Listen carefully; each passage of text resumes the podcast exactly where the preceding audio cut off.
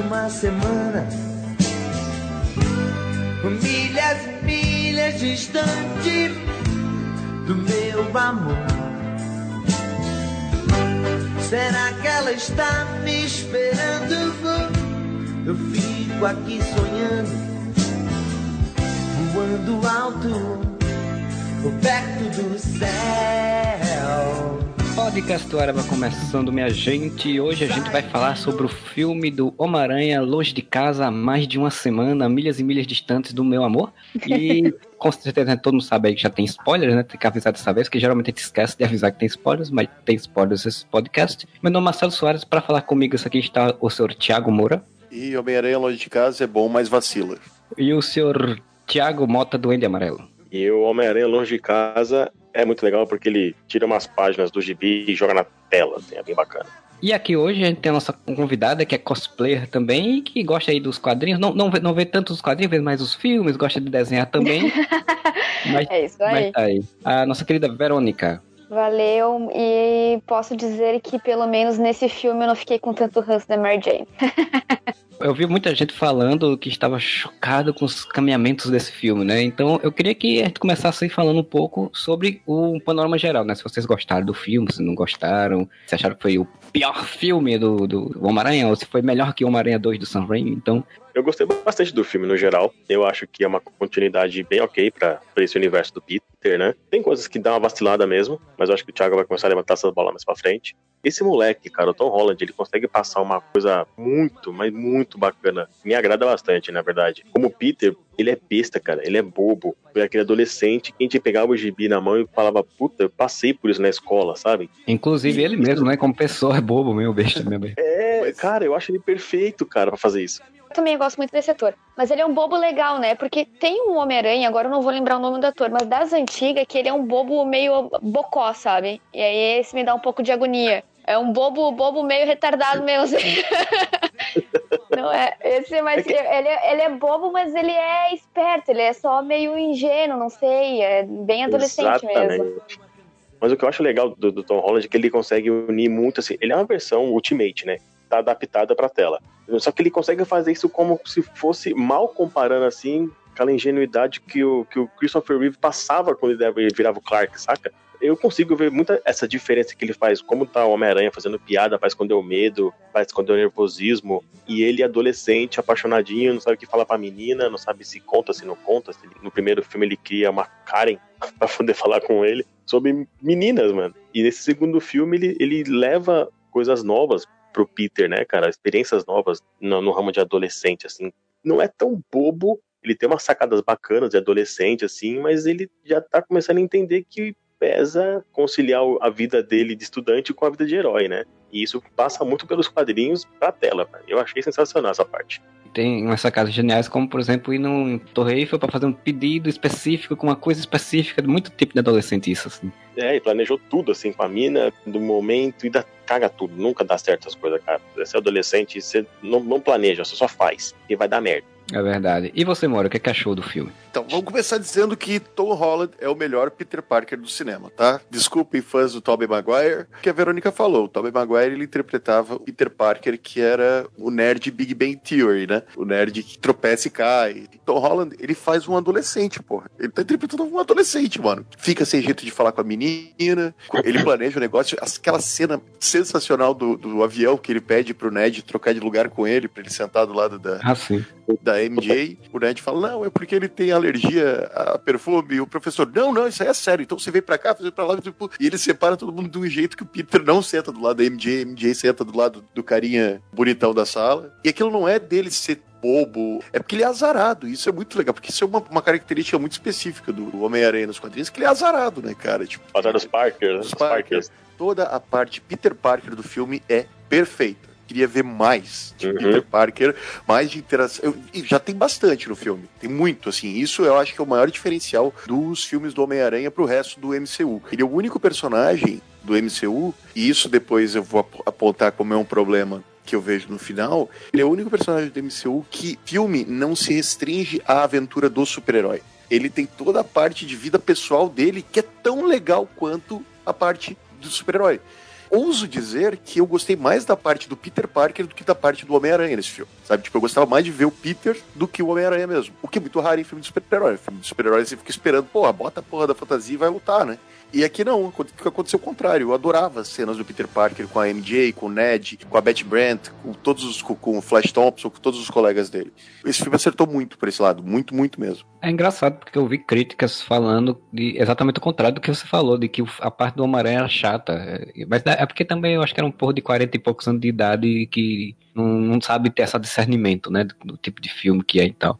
A, a parte Mas... do Homem-Aranha ou a parte do Peter Parker que era chata? A parte do Peter Parker, quer dizer, era chata e o do Homem-Aranha era a parte mais interessante. Nossa, discordo em gênero, número e grau. A gente vai falar sobre isso. E você, Verônica, o que, é que achou aí do Homem-Aranha Longe de Casa? De todos os filmes do Homem-Aranha, eu gostei muito desse filme, principalmente a parte dos efeitos especiais, assim, para mim, pá, arrebentaram, foi muito bom, assim. Vamos dizer, aceitei essa loucura que ele tem para Mary Jane nesse filme porque ele é um adolescente, como todo mundo já disse, ele é adolescente, ele tá naquele momento de se descobrir, de se apaixonar. Então nesse filme ficou muito bonitinho a relação dele com a MJ. Porque nos outros filmes eu tinha um pouco de, sério mesmo, de ranço de, dessa relação. Porque até nos desenhos, eu assisti um desenho, nem vou lembrar como é que é o nome desse desenho. sei que eu assistia na TV Globinho, um desenho que era um negócio meio 3D, assim. Esse desenho é muito ruim. Só que eu sei que todas as coisas que eu vinha, que eu via do, do Homem-Aranha, ele era muito fissurado por Mary Jane. E ela tava sempre, tipo, nem aí. Ou, tipo, ok, deixa a vida levar. E ele lá, querendo fazer de todas as formas que ela notasse ele. Isso meio, tipo, caralho, meu, para, calma, volta.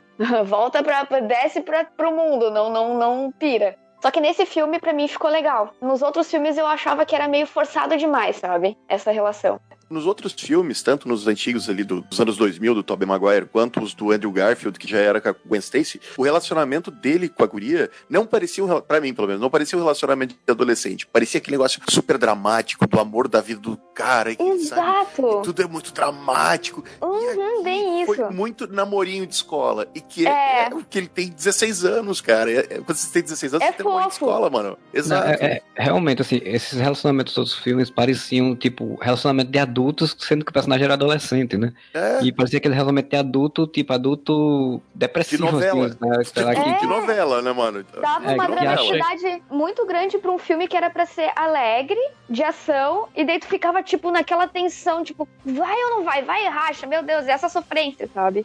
Falando nisso, o espetacular Spider-Man, né, que é o, foi o anterior a esse, né, com o Andrew Garfield, o segundo filme a gente tem a personagem morrendo, né, cara? Sim. Tipo, esse aí que é com a, com a, Emma, é, é Emma, né? Emma Stone. É, Emma Stone. Então, esse filme foi o primeiro filme do Homem-Aranha que eu curti. Que ela morre no final. Ah, você tem o segundo filme do personagem, que tá morrendo. Eu gosto da, da, da, da tragédia. Eu não gosto desse muito melação, não. Eu gosto porque ela também ela era bem mais porreta do que a Mary Jane dos outros filmes. A outra Mary sim, Jane sim. parecia uma coitadinha, me lembrava muito a Bela do Crepúsculo, assim, sabe? Nhê. Chata Uma nhenhé, é, uma dodóizinha. Essa outra que foi com a Emma Stone, ela já era mais porreta. E ela invadiu o lugar e, e é isso aí, tem que fazer, para de se enrolar, tem que fazer, vamos fazer. Ela era mais porreta. Que nem essa de agora, do Longe de Casa. Essa MJ desse filme, ela também, ela vai, não tem medo e mais sombria, mais dark, sem muito esse dodóizinho. Acho que eles estão meio que tirando um pouco dessa parte da Mary Jane, porque bota a mulher como, sabe, ali esperando e tal. Me venha, me ame, me ame para sempre. Seja doido por mim. Não, para. Essa coisa de, do herói salvar a princesa no castelo, é, né? Na, Mário Bros. Isso acabou. É, cara, isso não, não, não cabe mais. Os pesos é, dos filmes estavam tá errados tá dessa, dessa parte. Uhum. E, é muito legal. Disso. E aquela Mary Jane era donzela em apuros em todos os filmes. Todos é, os filmes todos, o vilão sequestrou ela, tá ligado? E ela não sabia fazer nada, nada, nada, nem Só gritar que... direito. nem gritar direito. Nada, sabe? Tipo, nem dar um chute no meio das pernas do cara, nada, nem fugir, nada. Ela só ficava ali feito uma coitada. Nesse filme sobre a Mary Jane, tem dois momentos que eu acho interessante sobre isso. Quando ela aparece como donzela em perigo, é numa ilusão do mistério, né? Que é o mistério é todo aqueles clichês básicos de, de filmes, né? Que ele é. Nos quadrinhos ele é um, um cara que trabalha com cinema, né? No, no, filme nem tanto. Mas ele tem todo esse ar de, de, de, né? de cineasta, assim, de pessoa que mexe com. Sim. Eu gostei que esse filme fez essas, essas, essas releituras de uma forma interessante. É. No, no, caso do mistério, tem essa visão. Então, a Mary Jane dele, quando ele aparece a, a, pra intimidar o Homem-Aranha, é a Mary Jane, garotinha princesa do castelo, né? Que ele segura ela no pescoço, solta ela e tal. E a Mary Jane Real, não, a Mary Jane Real, ela, tá- ela- primeiro, ela não é, ela quando tá em ameaça, ela tá em ameaça junto com todo mundo, então não é não é só ela, né? Ela é ativa, né? Ela fala as coisas, ela briga com as pessoas. Eu gostei muito dessa, dessa versão. Eu já gostei da versão dela no primeiro filme, né? No, no Homecoming, né? Porque eu já gostei dela como Michelle, né? Que a gente conhece ela como Michelle. Eu já curti essa dinâmica que eles botavam dela ser a garotinha esperta que tira piada com o Peter e com o amigo dele. É até legal que nesse filme ela fala, tipo, depois do, do, lá do negócio lá no Washington que, eles, que ele fez no outro filme, tipo, ela percebeu tranquilamente que ele era. Então, isso eu acho muito legal, sabe? Você bota que a personagem não é burra, né? A personagem sabe das coisas. Exatamente. Foi, foi o primeiro filme, assim, que me fez mudar um pouquinho, porque eu, gostava, eu tava gostando do Homem-Aranha nos Avengers. Quando era filme só dele, eu ficava, "Ah, vai aparecer Mary Jane, já vai melar com tudo, sabe? Tipo, quando ele tá lá sozinho, lutando com o Homem de Ferro lá, fazendo as piadinhas dele, um show de bola, eu amo o Homem-Aranha. Daí vai pro filme só dele, aparece Mary Jane, "Ah", sabe? Uh, Mary sai daí. mesmo, né? É, só que esse filme mudou um pouco, porque, ok, teve a melaçãozinha tudo ali, mas é um pouco compreensível porque ele, ele é muito novinho. Ele tem cara de novinho, o ator, entendeu? O outro ator, aquele, que eu não lembro o nome, ele não tem cara de novinho, ele tem cara de velho. Então, por isso que ele parece bocó, entendeu? Porque ele faz um personagem meio apaixonadinho, como se fosse um adolescente com cara de velho. Aqueles Homem-Aranha antigo, é como se eu, Marcelo ou o Duende, a gente fosse lá fazer um menino de 16 anos num filme. É, 30 anos de idade, 30 e pouco, né? Fazendo. O Tom É, Holland ele esse- tem. O Tom Holland é. ele tem o quê? 21, 22 anos, se não me ele engano. acabou de fazer 21. É, então. É, moleque, é super novinho, né? Não, e tipo, a, eu não sei, ó, a desenvoltura dele me, me leva a crer isso, sabe? Que ele é novinho, que ele tá ali, que ele tá realmente ali naquele momento high school da vida dele. Coisa que é muito legal do Tom Holland é que ele, ele tem um carisma muito grande, cara. É muito, Muito fácil. grande. É muito fácil pra ele conquistar a galera na tela, assim. Ele tem um carisma muito fácil, é natural do moleque, assim. O Marcelo falou um troço muito foda, que, tipo, na- você vê as entrevistas do Tom Holland, ele é daquele jeito. Ele é um É. gurizão, tá ligado? Tipo, ele parece Exato. ter 16 anos. Mas eu tenho que confessar uma coisa, que eu dou muito mais risada com ele quando ele tá junto com os Vingadores do que no filme dele. Nesse filme dele teve umas partezinhas ali que ele largou umas piadinhas, eu não, não ri tanto que nem quando ele tá lá no meio da muvuca junto com os Vingadores. O Homem-Aranha, ele é um personagem que eu acho que ele funciona muito bem como coadjuvante no cinema, né? Assim, como você falou, no filme dos Vingadores, no Guerra Civil, Ultimato e tal. Ele é o coadjuvante faz a piadinha. Esse é um lado que eu achei ruim, assim, do filme. Ele teve menos esse lado Homem-Aranha piadesco, né? De, tipo, tava uma coisa um pouco mais séria, digamos assim, né? E aí é, não teve tanto. Por mais que ele tenha feito uma ou duas piadinhas, eu acho que eu ri mais do amigo dele do que dele, sabe? Dele da namoradinha dele lá, bonitinha, loirinha. O, o Ned, né? Que é essa, o amiguinho lá, o gordinho dele. Isso. cara, assim, eu gostei dele, mas eu, eu- fiquei triste porque ele ficou mais apagado desse filme, porque ele não tava do lado do, do, do Peter direto, né? Como no outro, né? Criaram essa relação dele lá com a menininha, com a, com a Beth Brant lá, que parece a Twin Stace, e ficou nessa piadinha ali deles e tal, e aí ele ficou meio de lado, assim. Eu, eu, eu queria ter visto mais do Ned nesse filme também. Engraçado, porque assim, eu percebi mais a presença do- dos coadjuvantes, no caso especificamente da MJ, do Ned, da Beth e do Flash, nesse filme. Porque aqui você- eles não estão só aparecendo pra fazer alguma piada em relação ao Homem-Aranha. É, tipo, eles estão viajando juntos, então tinha muita piada fechada do personagem. Tipo, Flash tem uma- um arco dele fazendo vlog do filme inteiro, sabe? E cada piada que ele aparecia fazendo aquele vlog ao vivo falando alguma merda, eu ria daquilo. Então, por isso que eu falei, eu não ri tanto do Homem-Aranha quanto eu ri do- dos outros personagens, sabe? É, e daí eu vejo assim, ó, que o Peter tava meio que no crime. Ele, ele tava num dilema. É, que ele tava filme, tenso também, né? Ele É, tava ele preocupado. tenso. e ele tava num dilema, tipo, puta que pariu, cara. Tá, não quero, eu né? sou, eu sou o Homem-Aranha, mas que caralho, deixa eu ir atrás da menina que eu gosto. Caralho, deixa eu Eu curtir só, minha viagem eu, também, eu só mano. quero ir na Torre Eiffel, dar um beijinho, Ah. só isso. Isso é que eu acho legal, que vai contra, né? Tudo que a gente tinha visto nos outros filmes, que era sempre aquele drama. Não, eu não posso ficar com a minha amada, porque eu sou o Homem-Aranha, e com grandes poderes vem grandes responsabilidades. Todas as Exato. pessoas ao meu redor sofrem. Foda-se, seu Homem-Aranha, mano. Cofre.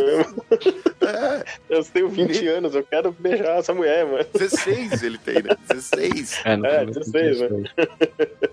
Não, é, eu achei interessante que isso que você falou, Moura, de. Eu não queria ser o Homem-Aranha, que no momento que é, realmente todos os momentos colocam isso. Tipo, ele não queria, a May pegou e colocou a roupa que ele não queria levar. Ele não queria ajudar, aí o Nick Fury vem, você tem que participar. Eu não vou pra Berlim, não. Então você vai. Eu vou pra outro canto, eu quero mudar a rota, a rota pra ele ir pra, pra Praga. Cara, É, essa foi agência de viagens da, da Shield foi sensacional o filme, cara. Não, e as Puta, eu ri demais, cara. O pro- porque tem o professor burro e o professor malandro, né? O professor burro, ele fica o tempo todo. Nossa, olha só, deram mais um upload na nossa viagem. O professor malandro, cara, não tá certo essa porra aí, mano. Tem alguma coisa errada. Não, mas o professor Malan também, ele não fala nada, ele só fala quando dá merda e daí ele tira o dele Só. da reta, né?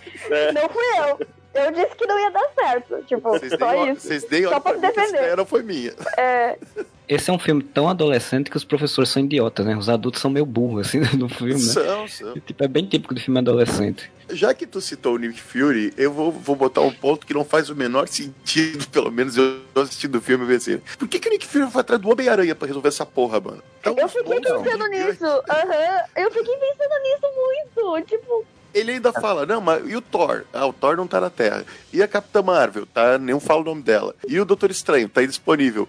Você vai chamar o Homem-Aranha, cara? Chama a caralho da feiticeira Escarlate que ela resolveu. eu ia falar isso, a feiticeira. aham. Eu também fiquei pensando, por que que, né, acho que essa parte não ficou tão... Nossa, fizeram um negócio gigantesco, né? Tipo, mudaram toda a turma do guri, fizeram tudo isso, não sei o que, ônibus pra lá e vai pra cá e traz pra lá, pra que seja o Homem-Aranha. Sendo que, sei lá, talvez outro acabaria com aquilo ali muito mais rápido. Isso eu acho Acho que que se aquele- explica com a cena pós-crédito, né? Quando a cena pós-crédito mostra que aquele Nick Fury não é o Nick Fury de verdade, é o Talos, meio que entender que, tipo, o Talos gostou do Homem-Aranha, então ele queria ter o Homem-Aranha do lado dele. Só que isso no filme, assim, não é explicitado, né? Assim, não, não- de fato não fica, né? Ele E foi lá pra assim- entregar o óculos e depois disse, ah, vamos comigo, né? Ah, É, e assim, o plano do mistério dar certo, ele precisava que É, aí é- fosse o Homem-Aranha. Isso aí é foda, fosse, né? fosse recrutado. né? E daí, tipo, coincidentemente, essa variável deu muito certo. Mas isso resolveria fácil, era só eles terem colocado o Nick Fury falando que o mistério sugeriu que fosse o Homem-Aranha.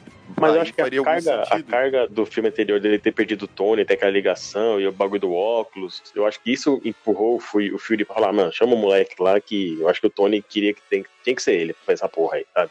Eu concordo que ficou faltando isso ficar mais bem explicitado no filme, né? Sem, É, sem contar que- É, eu tinha entendido que tinha sido tipo um teste pra ele, esse negócio do óculos aí do, Mas do é que, Tony. assim, é- são quatro elementais que, dentro do que o mistério falou, podem destruir o mundo. Então não é hora de fazer teste, não é hora de você chamar alguém que resolveria isso com rapidez. Ah, em teoria era pra ele chamar os Vingadores, né? Tão cansado, né? Deixa os caras descansar um pouquinho. É. Um morreu, um- o outro sumiu, outro tá velho. Não, o Hulk não tem mais um braço já, o Hulk tá cagado. A feiticeira escarlate, pô, ela resolveu.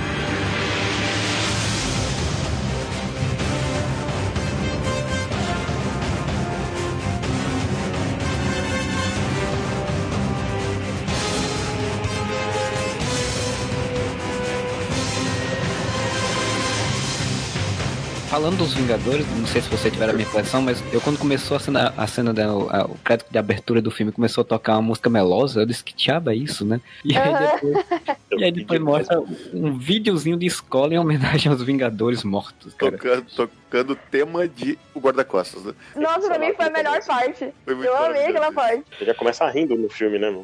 Funcionou. Que eu achei fantástico, assim, quando, quando a mostra, aí quando vai, mostra os vídeos de que porra é isso, meu amigo? E quando vê, ah não, um videozinho da escola e a mostra lá Betty Brant e ela ainda, ainda fala, é, apesar de a gente já ter feito metade do, do semestre quando desaparecemos, aí a escola obrigou a gente a fazer de novo o ano todo. E o, o outro falando puto, né? Isso é muito injusto, cara. Meu irmão O tá mais... irmão dele voltou mais velho. O irmão dele voltou mais mais velho que ele.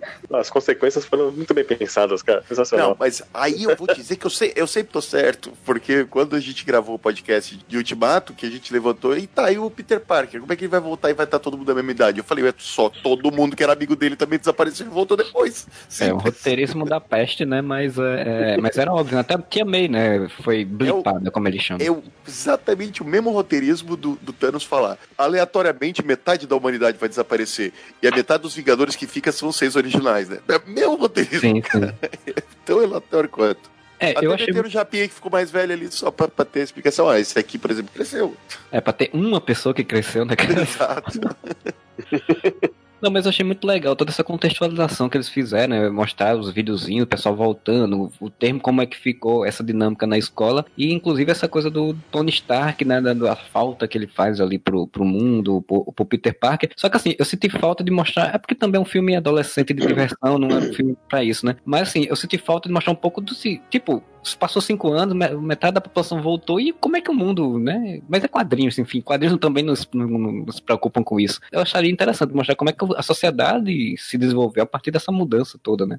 Só se fosse um filme do Capitão América ou um filme do. do Uma coisa mais profunda, Ferro, né? Daria, mas engloba esse negócio mais global e mais de impacto em sociedade. Os Homem-Aranha são mais autocentrados. Né? Quer dizer, deveriam, porque daí agora se apontou um problema, um problema, apontou um fato que para mim é um problema no filme. É o segundo filme do Homem-Aranha que o centro do filme é o Homem de Ferro. Não me incomodou tanto no primeiro, nesse me incomodou muito. Todo o problema é gerado por causa de alguma coisa que alguém quer do Tony Stark de novo. Isso me incomodou pra caralho no filme.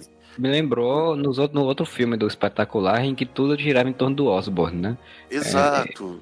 E, assim, e, aí nesse cara, agora tudo destaque. E... Apesar de ter gostado da ideia do mistério, mas realmente concordo. Não, a ideia do mistério para mim é ótima. Só que ela não precisava estar tão presa ao Tony Stark. O mistério podia simplesmente querer ocupar o espaço dos Vingadores que morreram. Não precisava nem ser novo. Isso me irritou muito no filme. O negócio de ficar repetindo o tempo todo. Quem vai ser o novo Homem de Ferro? Quem é o novo Tony Stark? Mano, é um filme do Homem-Aranha. Você não precisa disso. O Homem-Aranha é o personagem que se, se autossustenta como o personagem mais popular da Marvel desde que ele foi criado, mais ou menos, nos anos 60. Então você não precisa fazer um filme do Homem-Aranha que tem que ter como um pilar o Homem de Ferro. Em momento algum, é dito, cara, você não é o novo Homem de Ferro, você é o Homem-Aranha. Ponto. Ele fica o tempo todo e ele termina o filme sendo, tipo, um proto novo Homem de Ferro, o que me incomoda, porque ele é o Homem-Aranha, caralho. Ele não é o, é. o máquina de combate. Não, não, não me incomodou, cara. Não ah, me incomodou, não. muito. Mas tu não acha, muito. tu não acha, Moura, que isso não é um discurso da, não é um discurso da Marvel Studios, né? Em relação às pessoas que, tipo, a geração adolescente, tipo, que cresceu assistindo esses filmes e que não necessariamente leem ou conhecem o Homem-Aranha, que conheceu o Homem-Aranha pela, pelo cinema, do, do, dos filmes da Marvel, né? E mas aí, o Homem-Aranha não, não, para de ter filme direto desde 2000 até agora. Sim, mas ele eu entendo desenho animado e tudo mais. Sim, mas sei lá, vai que a Marvel achou, não, a gente precisa pontuar que o Homem-Aranha é o personagem principal em termos de carisma como o Homem de Ferro era. E aí a gente quer pontuar. Eu concordo com você que eu acho que exageraram um, um pouco nesse filme. Eu entendo o que eles quiseram fazer. Eu acho que é um ponto interessante. Inclusive tem a cena lá do rap olhando para ele, do, mexendo nas coisas do mesmo jeito que o Tony Stark mexia, né? Dando a entender que ele é tipo, exatamente como você falou, um proto-homem de ferro, né? Um, um personagem que vai se tornar um homem de ferro no futuro. Eu acho um ponto válido, só acho que também acho que ele exageraram. Não me incomoda, por exemplo, o rap auxiliando ele quando ele precisa, tá ligado? Agora, aquela cena específica que você falou, ele tá com o óculos do, do, Tony Stark, e daí ele faz igual o Tony Stark, vai montando a, a, o uniforme, e daí eles têm esse diálogo de tipo que ele fala, ah, o novo Homem de Ferro, aí o, o rap fala, ah, ninguém, ninguém, nunca vai ser o novo Homem de Ferro, porque nem ele mesmo se comparava a ele mesmo, meu Deus do céu, ele é um altar pra, pro Robert Downey Jr., porque aí ele pega e fala, ah, cuida do uniforme que eu vou cuidar da música, e ele bota o tema do Homem de Ferro. O Led Zeppelin, bota, né? É, Led Zeppelin, bota. E pra fazer a piadinha do Led Zeppelin, que é até boa, eu no, no, cinema tava olhando assim, mano, não, cara, isso não é um filme do Homem de Ferro, cara, é um filme do Homem-Aranha. Se ele tivesse colocado o, o tema do, do, Back in Black, Peter Parker tivesse falado, ah, eu prefiro Ramones e trocasse pra, pro tema do, do Ramones tocando Spider-Man, Spider-Man, eu ia achar animal, porque você dá a cena dizendo assim, ó, é o Homem-Aranha. Mas me irritou muito esse lance de como se o Homem-Aranha não se autossustentasse e ele tivesse que ser o novo Homem de Ferro pelo assim, o que eu escuto as pessoas comentarem também, enfim, vai acontecer uma nova geração aí de Vingadores, né? Porque os Vingadores já estão velhos, uns morreram, uns ficaram velhos demais. Como se fosse uma nova geração aí. Será que eles não estão tentando quebrar esse vínculo, talvez, do Homem de Ferro, do Capitão América? Porque a gente ainda é muito apegado a esses personagens. Eles estão querendo fazer, talvez, dar essa forçação de barra, assim, de tipo, quem vai ser o novo Homem de Ferro, pra gente perceber que não tem como existir um novo Homem de Ferro e aceitar, talvez, melhor os novos personagens com as características próprias deles e tal. Eu penso muito no público adolescente, que é o público que esse filme aponta, né? Porque eu, penso exatamente isso que a Fernando falou. Eu sei que eles exageraram, mas a ideia deles é essa. A ideia deles é exatamente mostrar, olha, o Homem-Aranha, ele, ele tem essas características que o Homem de Ferro tem, e você vai começar a curtir as aventuras dele, porque a gente quer fazer mais, sei lá, dois filmes, três filmes ainda com ele, sabe? E... Ah, Marcelo, mas eu, eu vou te dizer que eu acho que pro público adolescente, o Homem-Aranha, mesmo tendo 10 anos de Robert Downey Jr. como de Ferro, o Homem-Aranha é muito mais popular pra essa galera, cara. Vê a reação das pessoas no cinema quando o Homem-Aranha desapareceu. As pessoas estavam chorando, desesperadas. Até hoje, os netos dos meus chefes vão pro trabalho. Quando eles vão no meu trabalho, que um tem dois anos, dois tem dois anos e um tem três, eles vão com camiseta do Homem-Aranha, chinelo do Homem-Aranha, mochila do Homem-Aranha. Então, eu acho que a Marvel pensou isso, tá? Eu realmente acho que a Marvel pensou, precisamos fazer com que o Homem-Aranha assuma essa a posição de popularidade do Homem de Ferro, mas eu acho que não era necessário, pelo menos não da forma exagerada que foi feito. Novamente, tudo gira em torno da tecnologia Stark. Isso já foi feito no primeiro filme, isso foi feito no segundo filme, então o Homem-Aranha já tem dois filmes solos e nenhum deles é sobre ele. Os dois são sobre o Homem de Ferro. Mas sabe o que que não me incomodou, cara, nessas coisas todas? Precisa ter em mente que isso é um quebra-cabeça da Marvel. É uma ponta que eles estão amarrando nesse É, universo compartilhado. vai ter, é, vai ter alguma explicação pra isso. Tudo bem, eu entendo que puta, tudo é em cima do, do- da tecnologia Stark, que lá no começo, em 2000, cara, é 2000, né? 10? 2008. 2008, isso. Começou tudo ali. Vendia armas, você pensa no, no, no personagem Homem de Ferro no universo da Marvel. Ali foi start, cara. Ali começou, aí veio o Capitão, veio tudo mais, foi juntando as peças do quebra-cabeça e você põe o tempo pra frente e põe o tempo pra trás e vem o Capitão depois e depois acontece de aparecer o Homem-Formiga e vai juntando todo mundo, a galera vai se juntando, vai juntando quebra-cabeça. Eu acho que o Homem-Aranha, ele é só mais uma pecinha aí, cara. Ele não é esse Homem-Aranha ícone da, da Marvel nesse universo ainda. Ele é o moleque, ele tá começando agora. Eu acho que ele vai ter peso ainda lá pra frente. Com esses 10 anos de, de Downey Jr., vai ter mais 13 de Tom Holland, pelo contrato que eu, que eu vi na internet aí. Eu concordo com você, mas o que me incomoda é assim, ó. Vamos pensar nos outros personagens que tiveram filme solo e são muito menos conhecidos que Homem-Aranha. Doutor Estranho, Pantera Negra, Capitã Marvel, Homem-Formiga, Guardiões da Galáxia. Nenhum desses precisou usar como muleta outro personagem do universo Marvel. Entendeu? Então, tipo, no filme do Doutor Estranho, a história não gira em torno, sei lá, de alguma coisa relacionada ao Capitão América. No filme do Pantera Negra, o filme não gira em torno de alguma coisa em relação ao Thor. Tem Histórias- esse link tão forte, assim, que nem o Homem-Aranha e o. Eu acho que não tem, né? Essa, essa ligação tão forte que nem o Homem-Aranha tem com o Tony. Mas aí é que tá, se a ligação ficasse em cima do Peter tá se sentindo mal ou se sentindo triste pela morte do Tony, Uhum, fechou. Perfeito. entendi. Agora, o que me incomoda é todo o roteiro se basear no, no Homem de Ferro. Nesse filme, você tirasse o Homem-Aranha e colocasse o Homem de Ferro no lugar, a aventura ia ser a mesma. Ela não é uma aventura do Peter, ela é uma aventura que é totalmente voltada pro, pro Homem de Ferro, como no primeiro filme. Eu gosto muito, eu gosto muito desse filme também, tá? Eu, só o que me incomoda é a repetição do que foi feito no primeiro. Primeiro, toda a história é o Abutre querendo roubar a tecnologia que o Stark está transportando, né, que o Stark guarda. Naquele filme, fizesse com o Tony Stark escutasse o Peter Parker, e o Peter Parker dissesse, cara, o cara aqui tá tentando roubar.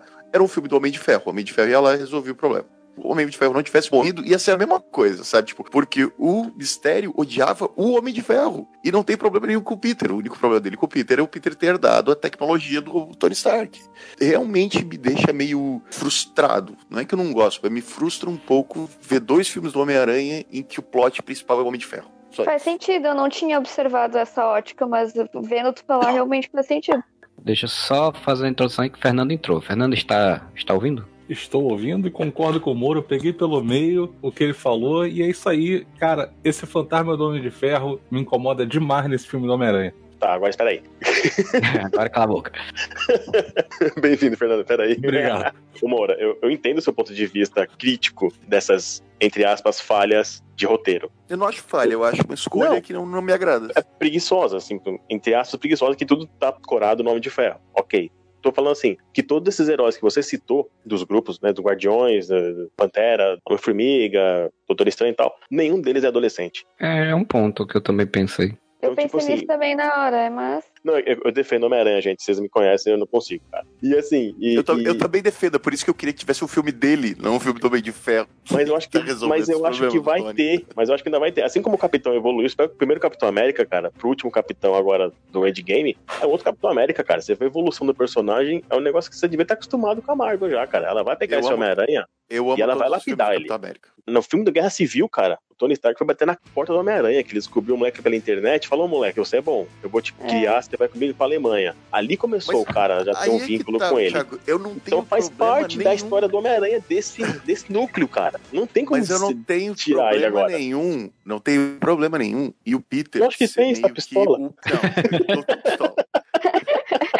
Ah, tenho problema. pistola sim. Briga, briga, briga, briga, briga, briga, briga, Não, briga. briga nada.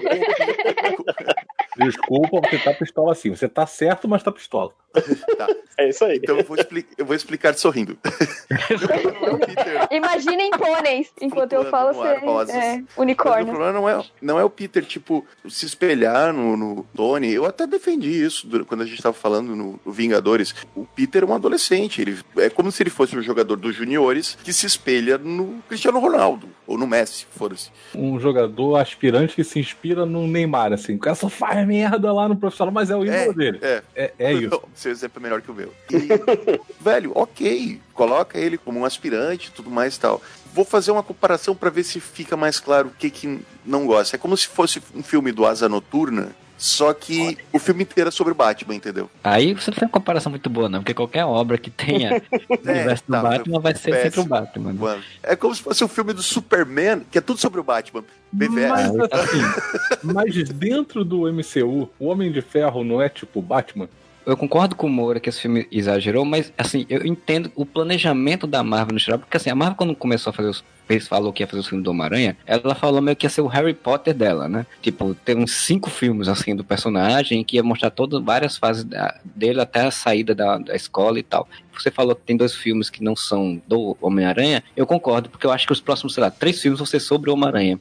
A gente tem um pequeno problema que pode impedir isso, mas aí a gente fala. É, não vai ser problema não, porque enfim, a Disney tem muito dinheiro. Mas eu acho que o planejamento dela foi assim, vamos fazer um primeiro filme com um personagem, colocando ligado ao Homem de Ferro, porque enfim, foi assim que ele entrou nesse universo. E a gente agora vai fazer um segundo filme pra meio que fechar esse ciclo do Homem de Ferro. E aí o próximo filme já vai ser sobre o Homem-Aranha, tanto que a cena pós-crédito aponta pra isso. Então, na cabeça deles foi isso, tipo, a gente faz um, dois filmes aqui de meio que organizando a coisa, pra depois fazer três filmes com só do Homem-Aranha, com a galeria de vilões só dele mesmo e com os problemas só dele, né? Poderia ser menor, poderia, né? Eu também acho, mas enfim, é a Marvel, né? Ela- o Homem de Ferro é o, é o Eu- pilar do universo dele lá, então. É o que eu digo, eu não, não vejo problema em citar e, e ter a, a sombra do Homem de Ferro. Mas o problema é que foi tudo meio que em, em função dele. Vamos lembrar que não são dois filmes Homem-Aranha. É o quinto filme que a gente tá vendo com com o Homem-Aranha. Tom ele é coadjuvante tá né? Mas ele é coadjuvante nos outros. Eu falei com, não falei do Homem-Aranha do Tom Holland. Sim, então, mas é isso que eu tô falando. Nos outros ele é coadjuvante, adolescente, que foi con- contratado por uma, pe- por uma pessoa pra uma Tá. O Moura tá muito pistola hoje, velho. Ah, eu vou jogar água quente. Não, Se eu- inclusive, eu queria sugerir o que que, o que que eu achei ver do filme, assim. Quando surgiu todo esse lance do mistério, que eu achei sensacional, inclusive. Personagem foda que é o mistério. Mas eu acho que teria sido até mais simples pro roteiro, pela conveniência do Nick Fury chamar exatamente o Homem-Aranha, né? Pra resolver o problema, se o, o mistério fosse só um pseudo-herói, entendeu? Sem, sem a necessidade de ele estar querendo roubar a tecnologia Gosto da ideia dele ser um ex-funcionário que criou aquela parada de, de holograma, sabe qual é? Achei foda aquilo. E a equipe dele toda ser de uns cientistas fodas que, que já trabalharam pra Stark e tudo mais. Mas eu acho que teria sido mais simples se ele tivesse simplesmente querendo ser um super-herói, tá ligado? De aparecer pro mundo como super-herói e ganhar dinheiro em cima disso. Mais uma vingança contra o Tony Stark. Esse, esse negócio do óculos, né, da tecnologia DIT, é, ela é interessante, mas eu acho que foi um- uma coisa meio, meio enrolada nesse filme, sabe? Porque assim, eu achei que ela foi inserida pra criar cenas, sabe? Pra criar coisas que o É. filme não necessitava, assim. Porque, como você falou, exatamente, eu achei muito legal o Mistério ser um ex-funcionário que criou uma tecnologia que o Stark tomou pra si, disse que era dele, e, enfim, que botou até um nome meio, meio zoeiro na tecnologia, e depois demitiu ele, e isso é o que ele diz, né? A gente não sabe se ele fez alguma merda e o Stark demitiu por isso. E ele juntar outros, outros inclusive o, o carequinho do primeiro filme do Homem de Ferro 1, né? É, foi interessante porque, tipo, eu nem lembrava daquele personagem e ele tá lá. E fizeram até a, a cena Nem o flashback. ator devia lembrar mais que fez aquilo. Nada foi desperdiçado, cara. Isso que eu acho legal pra caralho no universo. Eles eles juntarem essas pessoas e ele fazer, ah, ok, vamos juntar esse, te- esse conhecimento de vocês, pegar essa tecnologia, eu vou me fingir de herói, vou assumir o posto de cara do Homem de Ferro, e isso vai ser minha grande vingança contra o Tony, o Tony Stark, é o ser o grande herói do mundo agora, né? Não precisava do Edith, porque, exatamente, Não. aí eu concordo com você. Essa história já é interessante por si só. A Edith foi só pra fazer uma coisa gigantesca no final do filme. E pra fazer uma cena que eu acho uma cena boba, por mais engraçado que ela seja, eu acho uma cena boba, querendo matar o colega de sala dele. No, no ônibus eu achei bem, bem, bem ruim. Nossa, é muito ruim a cena. Não só eu achei muito ruim, como, assim, é, é muito tosco toda a situação. É, é quase que um. É aquele negócio que Olha passa e tu fica tipo, oi, né? Tipo, tá, É, por que tipo, isso? Aí todo Hã? mundo olha pro lado, ele vai, salta, vai lá, derruba E ninguém o viu, né? Tá, e aí? Não é à toa que a MJ sabia que ele era o Homem-Aranha. Não, não precisa ser inteligente pra isso. É tão idiota. Porra, Cinco metros do busão, né? Exatamente. Cena Foi a clara- legítima tochada, né? claramente é uma cena feita pra enrolar a história, sabe? Pra, Porra, pra aliás- linguiça, né? Desculpa, mas falar em rolar a história, caraca, no meio do filme eu não aguentava mais aqueles dois professores, né? Eu achei engraçado. É assim, eu- achei engraçado o professor meu burrão no início, assim, mas tipo, chegou um momento que eu disse, tá bom, gente, como é que esse É, cara tá Exatamente. Ninguém se questiona de onde que vem essa agência que dá um monte de brinde, um monte de upgrade na viagem. A, a mesma piada toda hora. hotel, Caraca, dá A um piada hotel. da Que coragem dos pais deixarem os adolescentes na mão desse cara, né? Porra, e que colégio maneiro, hein? Que Pois dá é. uma, uma férias pra Europa pro, pra todo Certeza mundo. que ele não foi um dos que sumiu e voltou meio lesado, sei lá. Mas a questão é que, tipo, é um colégio fudido que nunca ganhou porra nenhuma, de repente ganha umas viagens pica. Fala, puta, vamos aproveitar essa merda, né, cara? Não cai de graça isso aqui. Então, Eu fiquei pensando ao longo do filme, é, eu pensei pensando, qual vai ser a meta que vai dar com esse cara e ele vai virar um vilão do Homem-Aranha no próximo filme, assim. Tem uma cena dele que é muito, muito exagerada, que é tirando, ele, ele tirando uma selfie dele, né? Tirando uma foto Porra, dele com a câmera. né? A troco É de tipo- quê, né, gente? Pra que aquilo? Não, não tem pra quê, né? Que ele derruba a câmera, né? Tipo, Todas as outras cenas de piadinha, os tipo, trapalhões o, total. o, o Flash Thompson, né, levando um, um soco no meio das pernas lá do carinha, quando ele tava conversando com as mulheres. Então, todas cenas rápidas e muito legais, assim, tal. Aí a dele não, é prolonga, sabe? Tipo, ele vai tirar foto e o negócio não cai, ele pega, não sei o quê, aí cai de novo. Tipo, essas coisinhas, assim, eu acho muito boba, sabe? Assim, é, é- são os momentos em que o filme meio que me perdeu. Tipo, ô, gente, por favor. vocês estão falando, eu nem lembro dessa cena, cara. Tão bosta que foi. eu apaguei. Vê que eu é apaguei. longa. Eu apaguei essa cena, nem lembro dessa porra.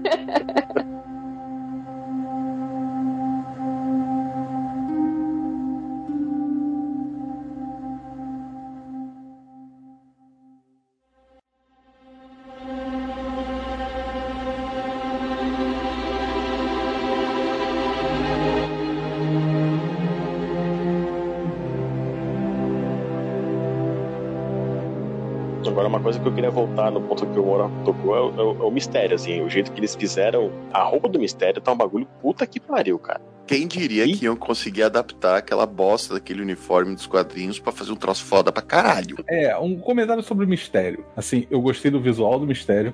Eu gostei Mas- muito da utilização dos poderes. Cara, assim, a, a utilização dele, o combate dele com o Homem-Aranha ficou muito maneiro. A maneira como utilizaram eu achei ótimo. Só que eu não sei como é que foi pra vocês. Mas assim, sabe, todo aquele início de filme, toda aquela coisa assim de herói, você passa, eu passei o filme inteiro tipo, tá bom, caraca, tá, eu sei que É, é, o assim, vilão. pra, gente- pra gente sabe disso daí, pra gente- vai. Pra quem Qual é conhece o coisa? personagem, para quem conhece o personagem dos quadrinhos, já sabia que ele é um vilão, é, é meio chato você ficar esperando o momento da revelação, né? Pra quem não conhecia, que é o público, digamos, mais leigo, deve ter sido até interessante, assim. Eu acho que o filme teria sido mais interessante se no início do filme o público já soubesse que ele é um vilão, Sim. né? Deixasse bem claro, e você ficasse esperando um momento, tipo, ah, não, Maranha, não, não se Mas iluda sabe- pra este homem. Que o gancho de- dessa demora toda foi a palavra de soltar no trailer que ele veio do outro multiverso. Sim, sim. É, até a galera que Entendeu? conhece ele como vilão pensou, ah, mas eles podem estar fazendo outra versão do mistério. achava que ele ia ser o vilão do jeito mais ou menos que foi. Assim, ele até podia vir de outra dimensão. E aí chegou nessa dimensão e tipo, opa, aqui eu consigo fazer minhas coisas e, e arrumar dinheiro. Vou, vou, ser, vou ser milionário e super famoso. Daí eu até cogitei que pudesse acontecer.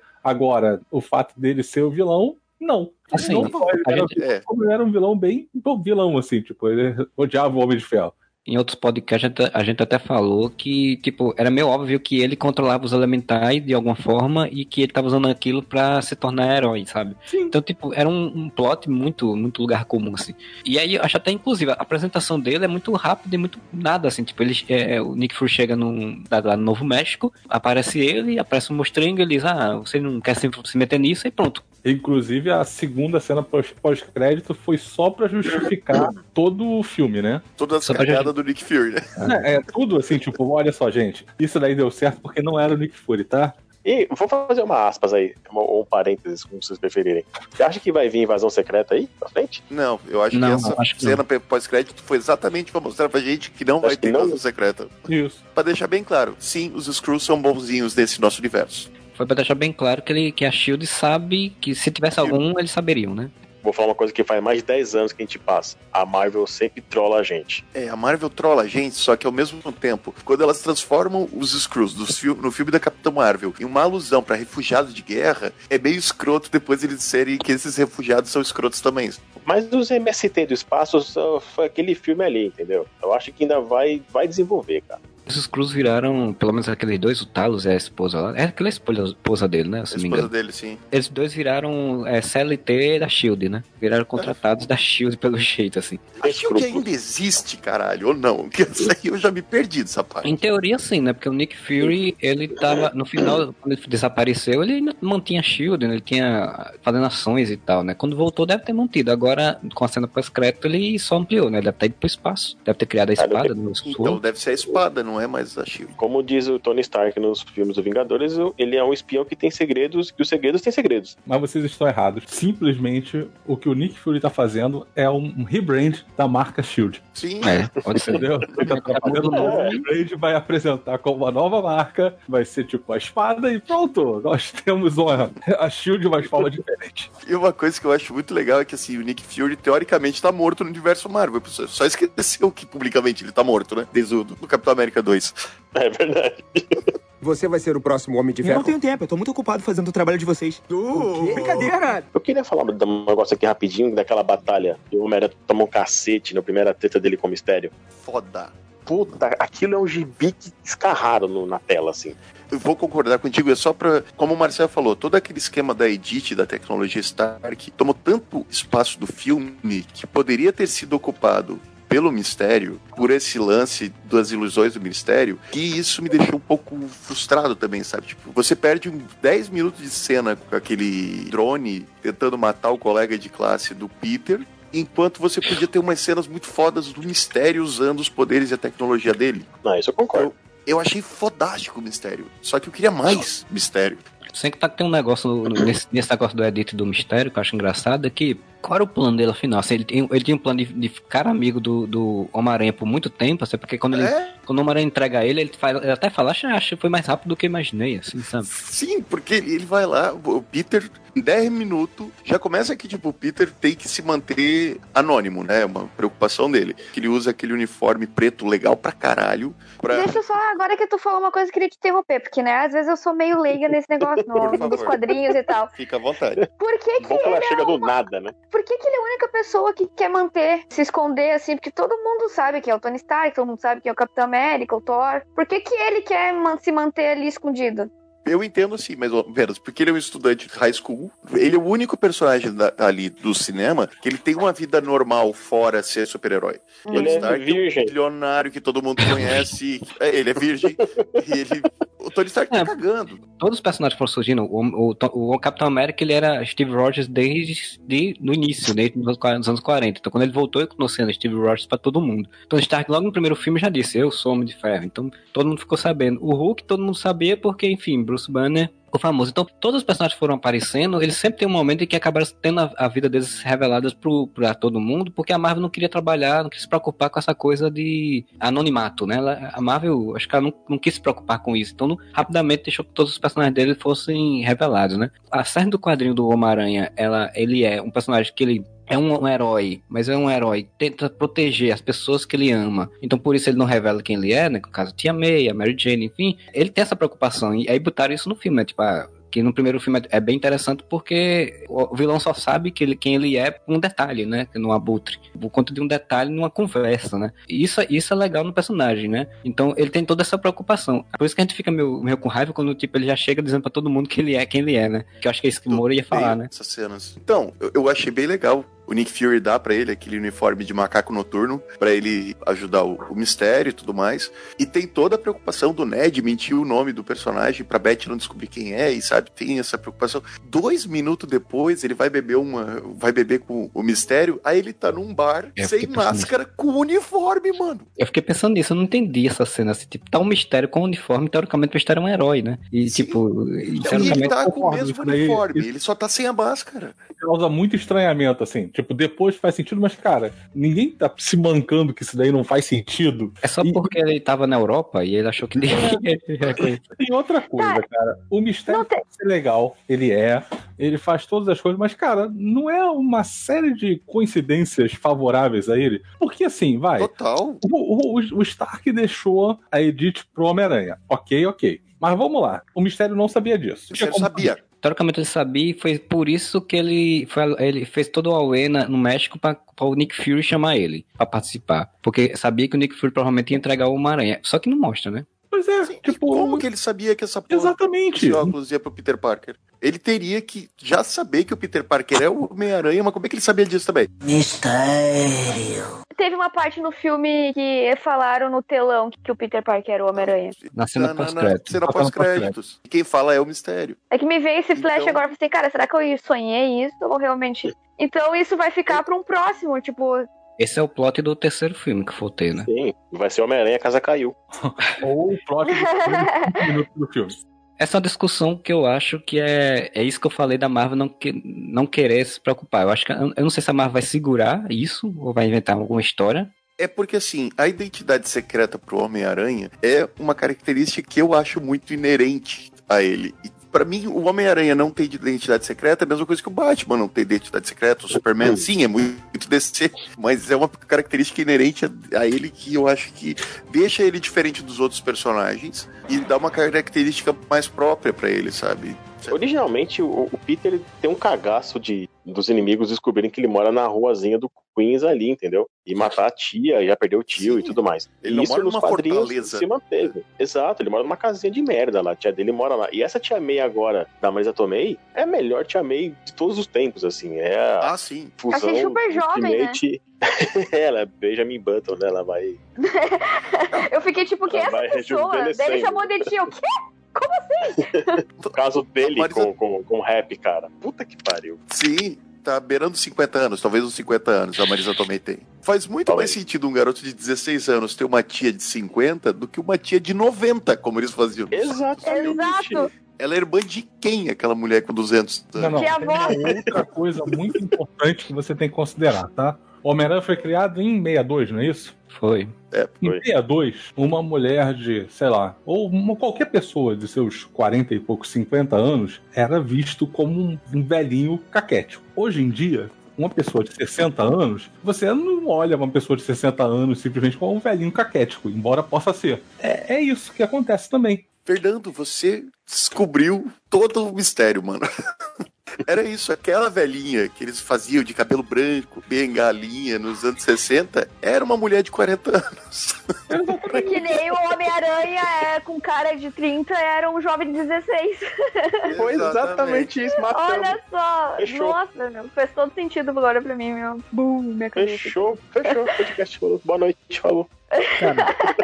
Sobre essa tia May, achei interessante também o texto do filme ele acerta em alguns pontos, principalmente na tia May, porque você vê como é divertida e como a Marisa também interpreta bem isso, o texto dela, né? Quando ela fica brincando com, com o rap, e brincando com o Peter, né? Ah, era Peter. Tentando entender o que tá acontecendo e tal. Porque assim, no final do primeiro filme, ela termina meio que tipo, o quê? Você é uma aranha? Como assim? Ela manda what the fuck. Né? É. Eles tiram o fuck, só que o what the fuck. E, e- e eles não quiseram fazer esse drama, né? Esse drama de tipo, dela entender, dele explicar, ela ficar contra, essas coisas todas que geralmente aconteceria, né? Num, Ela tá super filme. descolada já. É, ela tipo, ah, ok, beleza, massa, você é uma aranha, vai, vai lá enfrentar vilões e quase morrer. É, tipo, é isso, assim. A tia May Ah, é é. pra Fentrex. Trabalha um negócio voluntário ajudando pessoas, já, já faz evento com ele para pegar dinheiro, tem um relacionamento com, com um cara novo, né? Tipo, esse universo aí não fala no tio Ben, né? Então. Ela nem sofre. Dizem a Marlingo já é o segundo que ela pega, né? Porque assim, é, tinha todo aquele. Ele pega o Tony Stark. é. Gente, o Tony Stark é casado Não. com a Pepper há milhões. É, vocês vocês estão loucos, cara. Para com isso. que que é isso?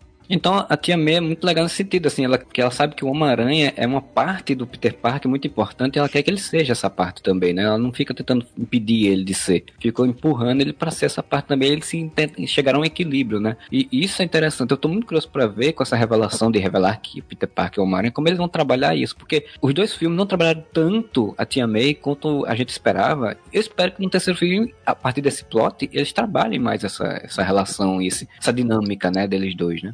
A Marvel soltou esse, recentemente aí que ela vai trabalhar as fases do Homem-Aranha, né? Essa fase adolescente, a fase dele mais, mais adulto, né? E a fase dele já pica da galáxia, assim. Em teoria, no terceiro filme ele já teria terminado a escola, né? Porque eles estavam no, no último ano, no outro filme, eles fizeram voltar, os caras obrigaram eles a fazer um, o ano todinho de novo. Então, ou ele vai estar terminando no terceiro filme, ou já vai ter terminado. É, então vai começar já a segunda parte da, do Homem-Aranha ali já, né? Não é mais adolescentezinha, já começar comecinho da fase adulta ali. Sim. E a terceira fase já seria ele já, tipo, consagrado, já, tipo, um herói reconhecido e tudo mais. Ou Ah, seria legal né? se isso- Dependendo. Se isso acontecesse. Sinto meio um Pokémon assim com ele, né? Tipo o Ash, que nunca envelhece. Ele já tem mil anos de Pokémon e o Ash sempre será uma criança. Eu acho assim que no terceiro filme, provavelmente vão trabalhar essa coisa de tipo dele tentar provar que ele não é uma aranha, né? Tipo, mostrar que é um fake news do mistério.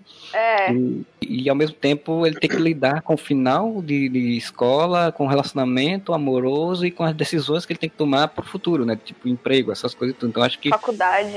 que eles vão pra outra fase, né? E se continuar tendo filmes de Homem-Aranha, eles podem trazer essa outra coisa até o momento que ele chega no sétimo filme e enfrenta o Voldemort, né? O Harry Potter dele. Mas vai ser assim, ó. O Homem-Aranha ele vai desenvolver, aí ele vai morrer, e aí vai assumir o Miles. Como o Falcão vai assumir o manto do, do capitão. Você vai ver. Você vai ver, cara. Vai, vai pintar o Miles ainda. Não, até vai, mas não vai dar tempo. Porque a Sony vai pegar essa porra de volta daqui a um tempo. Vai nada. Assim, o lance da identidade secreta, já que já, que já tá, tamo na porra do final do filme.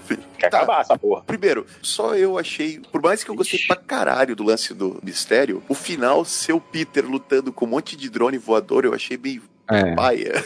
Ah, visualmente eu gostei da cena, visualmente. Achei bacana. O, o mistério, ele é, é isso, cara. Tipo, o que é que É, ele, ele- ele fazer o que ele- com o mistério? Sem as Mas ilusões, não o mistério não é Mas não, mas sabe as ilusões que a gente viu no prédio? Ao invés da gente ver o Peter pulando e puxando o drone, lutando com o drone, a gente podia ter visto as ilusões do mistério e ele usando o sentido aranha dele. Não, que não é mais sentido aranha, né? Agora é o Não, arrepio arrepio do, do. Peter. É Aí, sensacional isso.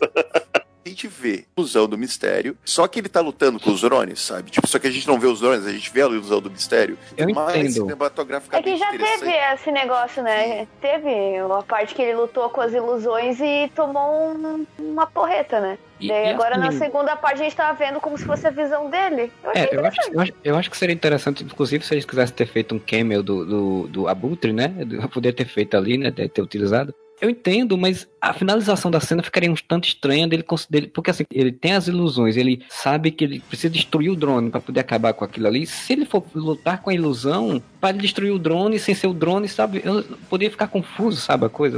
Eu- entendo o que você tá falando. Eu até acho que também seria interessante cinematogra- cinematograficamente falando. Mas, não sei, eu não sei se resolveria tão bem. Eu acho Eu- ousado e eu acho que um bom diretor conseguiria. Olha, chamou o diretor de mau diretor. Ué, eu não falei que ele é um mau diretor. Briga, briga, Bom briga, diretor briga. Ah lá.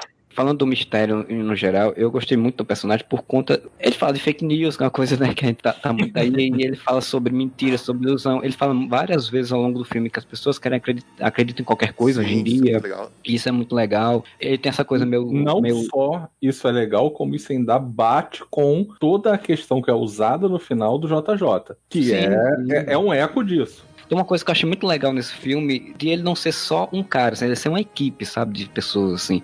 Isso é muito interessante porque mostra que, é, é tipo, é cinema, né? Tipo, é meio que uma metalinguagem, né? Ele tá, ele tá fazendo cinema dentro de um filme, né? Ele tá fazendo uma coisa de cinema ali, com ele é o diretor, que tá mandando as pessoas fazer isso, fazer aquilo, organizar, e não sei o que. Tem uma pessoa da técnica, tem uma pessoa do, do roteiro. Eu achei muito fantástico o cara do roteiro. Ah, não, Quentin Beck é, é, um cara que meu roteirista criou, assim, e achou que essa história da família ia ser mais chamativo e ia criar pena, sabe? Eles não sabem nem se Quentin é, Beck é o nome dele de verdade, sabe? Quentin Beck pode ser um nome inventado pelo roteirista dele, sabe? Sim, e... tem a menina do, do, do figurino que ficava passando a, a capa. Que é o uniforme original, né, do, do, do, personagem no quadrinho e tal. Isso eu achei muito legal. E isso, inclusive, dá margem para o mistério voltar, porque o mistério não precisa ser necessariamente aquele cara. A equipe tá, a equipe existe, a tecnologia existe. Ele pode simplesmente utilizar de novo. Isso eu achei muito legal do mistério e é uma narrativa muito bem feita, assim. Eu acho assim, o Jake Gyllenhaal ele mandou bem como, como personagem. Eu só fico meio triste porque ele, é mais ator do, do, que mostrou no filme, sabe? Assim, ele ficou meio Sim, caricato, mas... né? Claro, que é o personagem pedia isso assim. Tanto que é interessante a, a, virada dele, né? Tipo, ele tá com aquela coisa do cara que perdeu a família, dramática, e quando o Homem-Aranha sai, ele começa a rir, assim, tipo, muda totalmente o personagem, acho muito legal aquilo. Não, é legal, mas assim, ó, a parte em que ele tá fingindo ele tá mais ator do que quando ele não vira o vilão. Ele se revela vilão, sim, porque ele sim. fica muito caricato. Ele fica muito caricato quando ele vira vilão. Vi... Ah, o meu plano está dando certo. A virada pra vilão é tão caricata que ele faz um discurso explicando é. tudo basicamente. Contando que, pra tipo, gente, né? É, que tipo, todo mundo ali já sabe que aquilo daquele planeta. Não, você chegou pra mim e falou isso. Você chegou. O ele é o que? É o, é o, é o Jack Maguire, né? Que era o do. do... Jack Maguire, a grande virada. A grande virada. Tipo, é, é o cara explicando pros outros, ah, é você, é você, é você, não sei o que. Tipo, achei aquilo ali é muito tosco. Mas eu acho que tem que explicar sim, porque o filme do Homem-Aranha, querendo ou não, é um filme pra nova geração que não lê quadrinhos tanto. Não, é. não, mas o, o, explicar sim, mas é que eu achei engraçado a forma que foi feita na cena aqui. Sim, sim, eu fiquei. O, Nossa, o Peter sai, aí ele. Ah, deu certo! Só faltou pegadinha do malandro. uhum. Peguei esse moleque. Aí vai desaparecendo e ele. Agora vamos brindar. Assim, porque... Você que veio Parece e fez isso pra mim. pirata, cara. Você... Eu achei tão legal a coisa da equipe, porque enquanto as coisas aconteciam, eu achava que ele era um vilão solo, só ele. Então, tipo, quando as coisas começam a desaparecer e aparecem as luzinhas, as coisas azuis, eu digo, caralho, que massa, é uma equipe, é a tecnologia do Stark e tal. Isso eu achei legal. Só que eu acho que assim, eles podiam ter explicado de uma forma um pouco menos didática, sabe? Menos burra, assim, tipo, tipo, ah, vamos explicar pra você que é burro, que não vai entender se não falar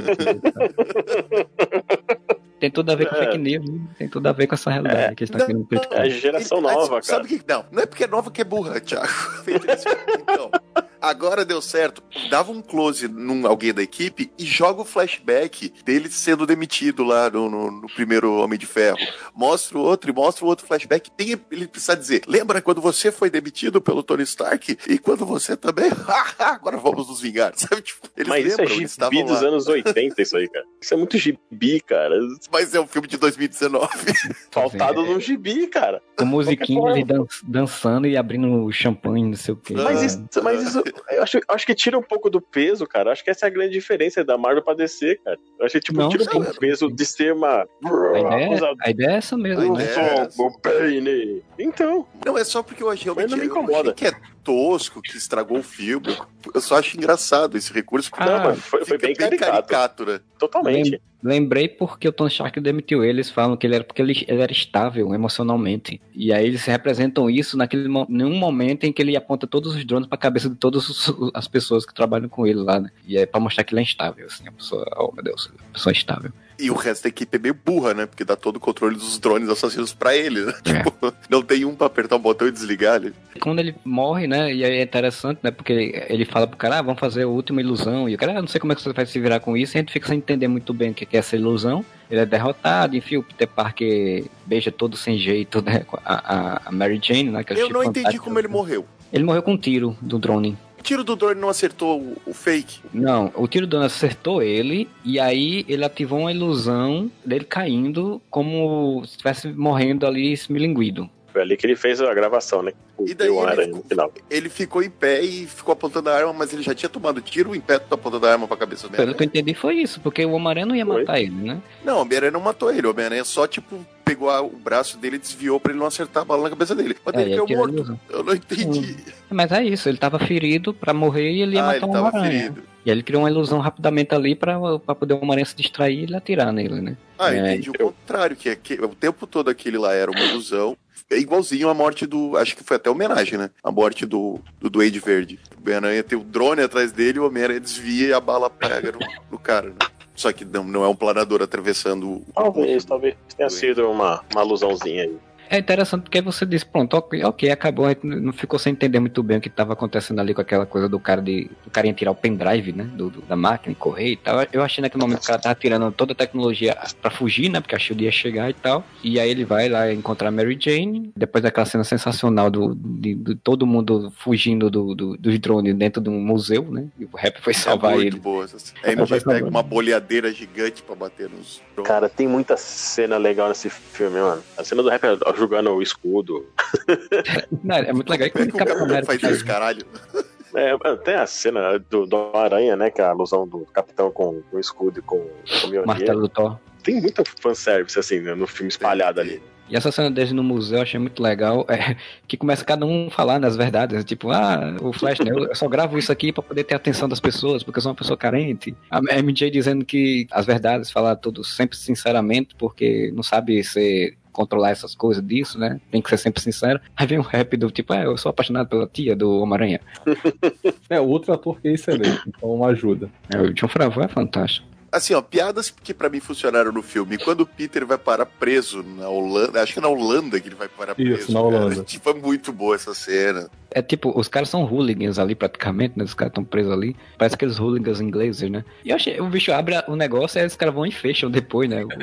Sim, não, e daí ele tá E o lá. cara tá, o guarda tá com a máscara. Sim. Aí ele olha, meu Deus, cara, todas as pessoas aqui são muito educadas. Ele chega pra um cara aleatório, você pode me emprestar o seu telefone? Disse, claro. Ele, caralho, como é que pode? Tipo, as pessoas aqui são muito educadas. A piada da ópera também é boa, cara. Que, tipo, ele tem que esconder a galera. Eles vão, iam pro carnaval lá de. É em Veneza que eles estão? Não, não é em Veneza. Não é em Praga, não? Acho que é em Praga que tem o É em carnaval. Praga, que, é o que tem um hotel chique, é em Praga. Isso. Aí todo mundo querendo ir pro carnaval e se divertir um monte. Mandam eles uma ópera. Piadinha que ele, tipo, o cara quer sentar junto da Mary Jane, a Mary Jane quer sentar com ele, ele, ele, ele- meio que quer ir embora, aí a Mary Jane meio que convence, ah, não, vai, não sei o quê. É muito legal, essa, eu gostei muito dessa relação que eles vão fazer, porque são dois adolescentes, de fato, né? Tipo, Sim. ela, por mais que ela seja toda pra frente, toda não sei o quê, ela é tímida Ela com é uma isso. né? adolescente, exatamente. E é muito legal você ver, ah, você tá bonita e não sei o que que a gente já tinha te visto no trailer. Sequência, né? Da continuação, da tipo, ah, vou sentar, vou sentar, vou guardar seu lugar e não sei o que, aquela coisa toda, assim. E o carinha depois mostrando o dedo pra ele, né? Porque ele tá saindo e ele tem. Tem essa pegada bem adolescente mesmo e leve que os outros filmes não tinham, né? Que, que apelavam muito pro drama do relacionamento do Peter. Inclusive a revelação, né? Porque, tipo, no filme do Sam Raimi, por exemplo, a Mary Jane descobre no filme do Sam Raimi que o Peter Parker é o Peter Parker porque ele, ele beija ela, né? E ela já tinha beijado Sim. o Homem-Aranha. E aí fica aquela coisa no final do filme, aí fica aquele drama. Pô, Que, que bosta aquilo, meu Deus do céu. É, e aí nesse não, tipo, é muito legal. Ele diz, ah, eu vou, ele vai querer dizer que gosta dela e, entregar o, o negocinho que ele comprou, né? Você vai me dizer que é o Homem-Aranha, assim, tipo, aí quebra, sabe, essa expectativa da coisa. E é tudo muito, muito natural, sabe? Assim, já acontece outra coisa depois, já acontece um negócio do mistério que ele descobre. Então, é muito bom que daí ele fala: Não, claro que não. Tá onde? Você tá louca que eu sou Homem-Aranha? Claro que você é. Eu sou idiota. Aí eles ficam discutindo. Aí acontece a descoberta do mistério. Aí eles tipo, para pensa: Tá, eu vou te falar a verdade. Eu sou o Homem-Aranha. Ela assim, Sério? Porque tinha tipo, só uns 60% de certeza. tipo, só chutei, né?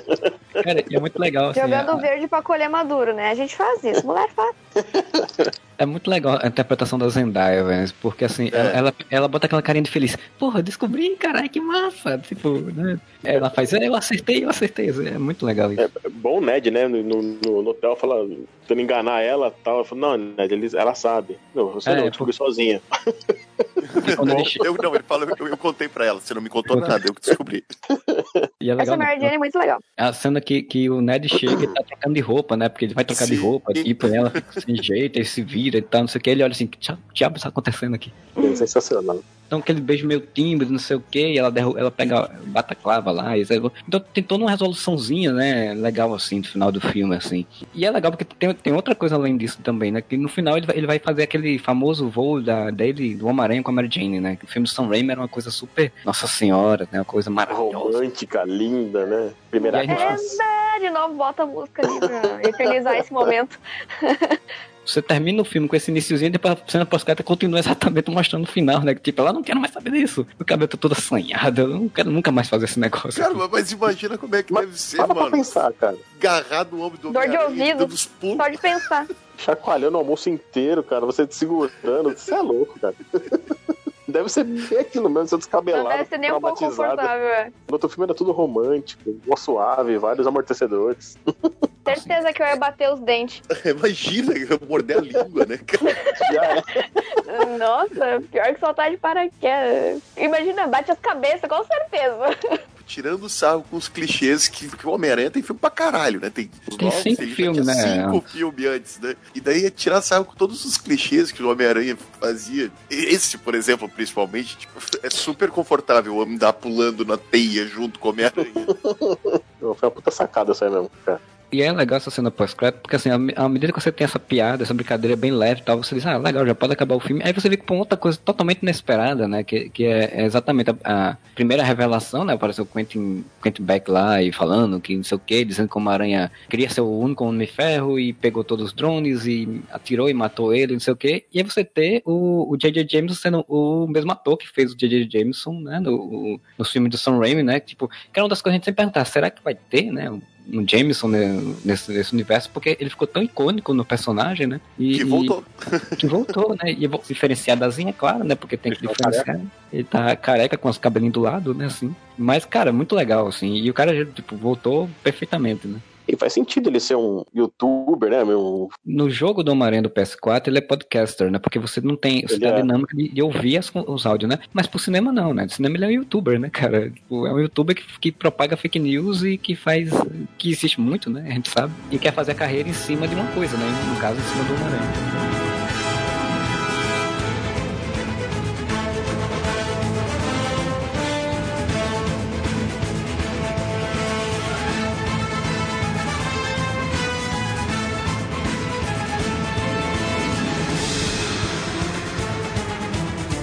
Legal a reação do bicho desse What the fuck? Ser o E- mesmo da, da, da Tia May no anterior, né? E eles fizeram referência, porque isso é um meme, né? Tem, tipo, tem um meme do Homem-Aranha que é isso, ele com a mão na cabeça, assim, tipo, what the fuck, assim. Fizeram referência, ficou muito legal. E que era outra coisa que eu ia falar, que a gente falou no início do, do podcast dos efeitos. Caraca, o, o Homem-Aranha acho que é a melhor versão, assim, em termos de efeitos dele, né? Tipo, a movimentação. Tá perfeito. Tá, tá lindo, assim. tá mesmo.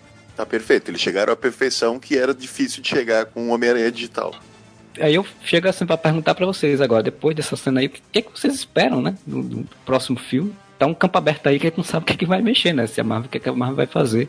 Eu espero que a primeira coisa que aconteça no próximo filme é o Talos se disfarçar de Peter Parker e, tipo, dizer: Não, o Homem-Aranha tá aqui, eu tô aqui, eu não sou o Homem-Aranha. Porque eu odeio o Homem-Aranha sem identidade secreta. Não sei se eu espero muita coisa, não, porque diferente de vocês, eu não curti, na verdade. É, eu curti até a, a parte do James, eu acho maneiro. A parte do, do mistério vendendo a ideia de que o Homem-Aranha era um bandido e tal, beleza. Agora, revelar a identidade, Eu achei uma merda, eu odeio eu achei uma merda. Porque, assim, como já foi dito aí, cara. O Homem-Aranha ter uma identidade secreta é inerente, é parte do personagem. Cara, se pegou e, e- e faz, você pra mim tem duas soluções, né? Ou você caga com isso e ele passa a ser um outro herói que não tem uma identidade secreta, ou então você vai acochambrar e inventar alguma coisa idiota pra você justificar que ele que ele tenha identidade secreta, você vai resolver isso em cinco minutos do filme. É o que você acabaram de falar. Tipo, vai começar o próximo filme, aí vai aparecer o Talos, Talos vai estar de Homem-Aranha, de Peter Parker, ele vai aparecer no mesmo lugar. E, gente, aqui, ó, tô aqui, hein? Ó, não sou Homem-Aranha. Valeu, é isso.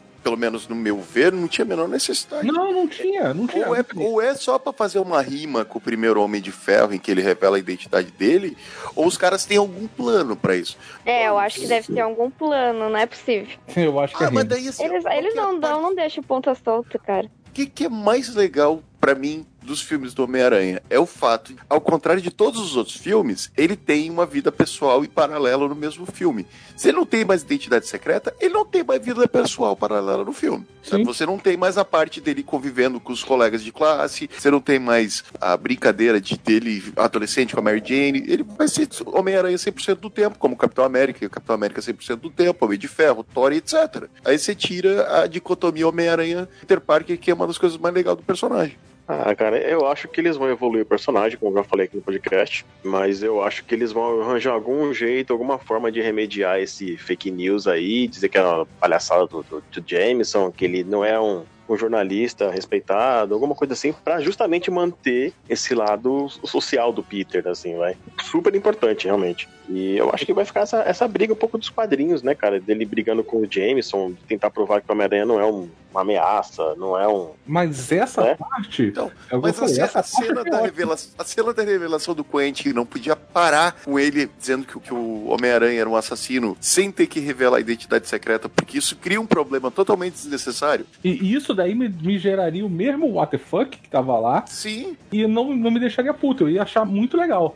Isso deve ter um porquê. Eu acho que, obviamente, não. Eu acho que vão manter esse negócio do, dessa dupla personalidade aí dele, Homem-Aranha e Peter Parker. Mas eu acho que tem um porquê sim dele ter feito aquela revelação e a gente vai saber isso no próximo filme. Não acho vai ter algum desenrolar disso, talvez, pra, um, pra iniciar outra coisa, não sei. Eu acho que é, as duas coisas, na verdade, assim, eu acho que, que eles realmente têm um plano. Eu acho que também foi uma rima, porque assim como o Fernando falou, no final do primeiro Homem de Ferro, o Homem de Ferro se revela, né? Ele controla a coisa dele, ele diz, eu sou o Homem de Ferro, ele quis revelar. E nesse, ele, no Homem-Aranha não queria e, e foi revelado. Então, eu, diferente do, do Moura, hoje eu tô co- discordando muito de você, Moura, desculpa. Mas precisa desculpar. eu achei uma sacada genial, porque assim, eu fico pensando, o Homem-Aranha já teve cinco filmes, sete filmes com esse. Já fizeram muitas coisas com o personagem, assim. O que, que poderia se fazer de tão diferente pra continuar com a franquia de uma forma nova? Se eles fazer um terceiro filme pra, tipo, botar um novo vilão, pra ele ter um, enfrentar o vilão de novo, derrotar o vilão, e ter um.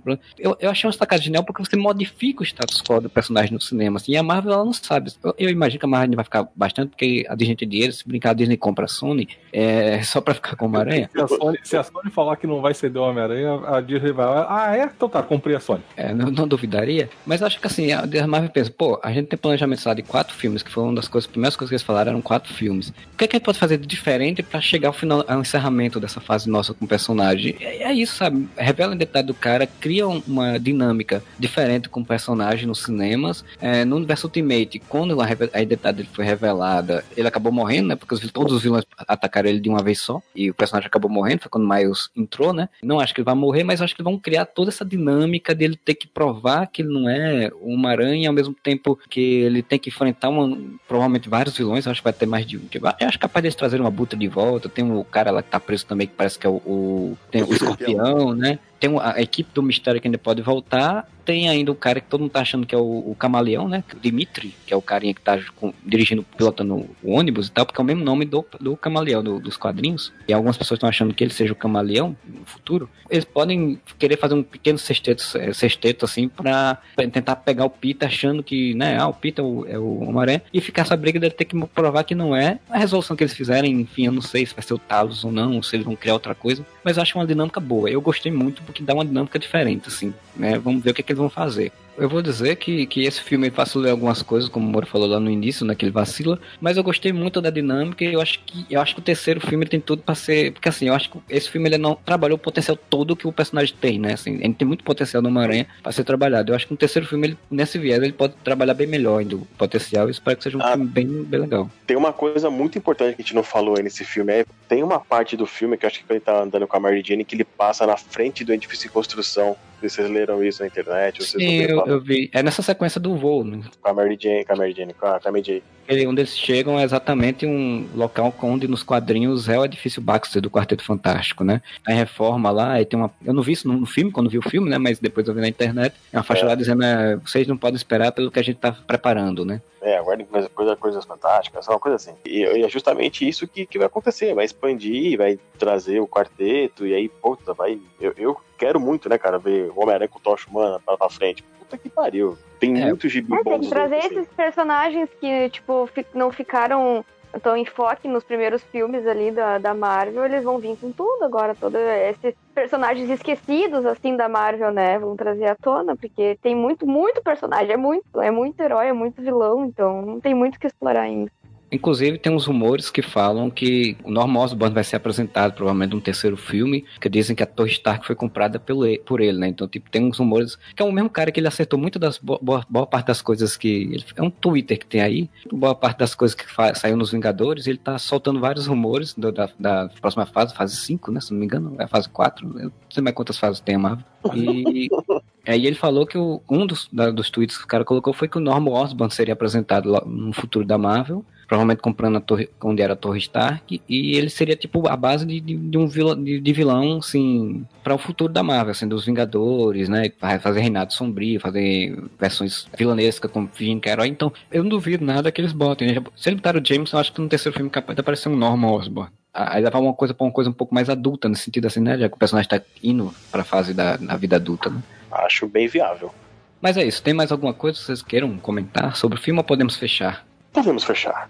Na verdade, aprendi várias coisas nesse podcast que eu não tinha percebido antes. Vou ter que ver de novo. ah, que legal.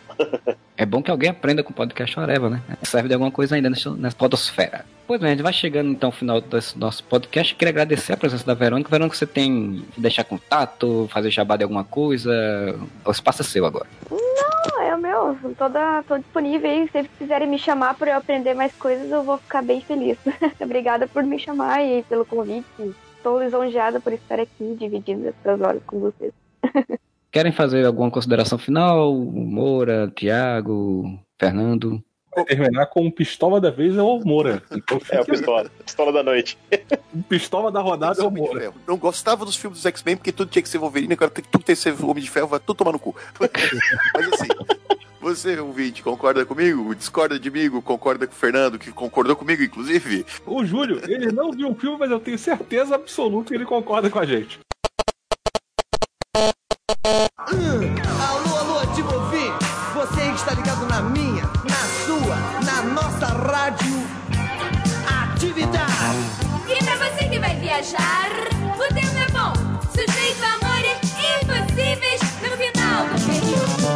amiguinhos, aqui é o Júlio Cruz para falar a minha opinião sobre o filme do Miranha com a música da Blitz aí. Que zero pessoas pediram a minha opinião, mas eu vou dar assim mesmo. Quer dizer, não, zero não. Que o dono do site falou que queria a minha opinião. Então, eu, como funcionário, né? Quem sabe aí eu ganho um aumento, passo a ganhar duas paçocas ao invés de uma por mês, né? Ou então uma plaquinha de funcionário do mês, quem sabe. Então, fui ver o filme do Miranha com meu filho, que adorou o filme. E obviamente ele não é critério de avaliação, porque ele tem 12 anos e ele gosta de todos os filmes do Homem-Aranha. Até o segundo Homem-Aranha lá do, do Andrew Garfield ele gosta. Então, por aí você já vê que o critério dele não vale muito para ser algo mais rigoroso. Ele gostou do filme. Eu acho que faz sentido que ele tenha gostado do filme. Porque o filme é infantil. Né? Ele tem 12 anos. A idade dele é bem adequada porque é muito infantil o filme. Então tá bom. É o filme mais abobalhado da Marvel até agora. Eu não falo abobalhado no sentido de um humorístico, mas de, de meio besta mesmo. Um monte de coisa muito idiota, não no lado positivo. E a minha expectativa não era alta, minha expectativa era baixa. Eu não tinha esperança que fosse o melhor Homem-Aranha, que é o meu Homem-Aranha, nada mas ele consegue ser muito pior do que o primeiro, que eu até acho simpático, apesar de alguns problemas. É simplesmente esquecível. As músicas da Blitz têm um roteiro muito melhor do que esse filme. a música da Blitz e até outras, aquela Quero Passar um Weekend com Você, daria um roteiro muito mais interessante do que essa bosta desse filme um vilão é mais um vilão do Tony Stark. Bosta tudo envolvendo o Tony Stark. O Tony Stark dá um óculos que o moleque agora vira Deus na Terra. Sem comentários. O que salva são as cenas de luta com mistério. Cenas de luta até ali estavam interessantes, mas nada, nada especiais. Aí, a partir do momento que ele começa a enfrentar o mistério, né? Aquele negócio das ilusões, ele não tá sabendo onde ele tá, e o visual fica interessante. Então, os combates depois, ele contra os drones também, tudo muito interessante. Ali, a parte das lutas vale a pena, o filme é bem executado, tecnicamente, obviamente, né? Mas totalmente esquecível. E, na verdade, a, a última cena pós-crédito até ajudou a amenizar um pouquinho o desgosto com esse filme, porque pelo menos mostra que a imbecilidade daquele Nick Fury tem um motivo, né? E até o fato daquele óculos ter ido parar na mão do Peter pode ter o dedo do Nick Fury original. Então, isso até que não redime o Nick Fury, né? que ele botar aquele óculos na mão do moleque é sem comentários. Ou se foi realmente o desejo do, do Stark, também é sem comentário. É ridículo. Mas, pelo menos alivia um pouco, né? É, o Nick Fury cair naquela conversa daquele cara. Porra, velho, péssimo. O primeiro filme ainda tinha atenção lá do, do Batman, seu pai da garota, foi legal. Tinha um plot melhorzinho. Tinha alguns problemas que eu acho que essa Stark dependência desse aranha eu não acho legal. As motivações dele até compreensíveis, mas eu acho que exageradamente ligadas ao Stark. Mas ainda é um filme muito melhor do que esse, em tudo. Mas é isso aí. É o que tem pra hoje. É esse aranha aí. Então, melhor ficar ouvindo a música da Blitz mesmo. Ou ver o melhor filme do Homem-Aranha que já foi feito, que é o Miranha Verso. Melhor até que os do Tobey Maguire. Maguire. Então é isso, amiguinhos. É isso que eu tinha pra dizer. Só queria avisar uma última coisa pra vocês. Não se esqueçam que o Miranha sempre fala cigarro da câncer. Tchau.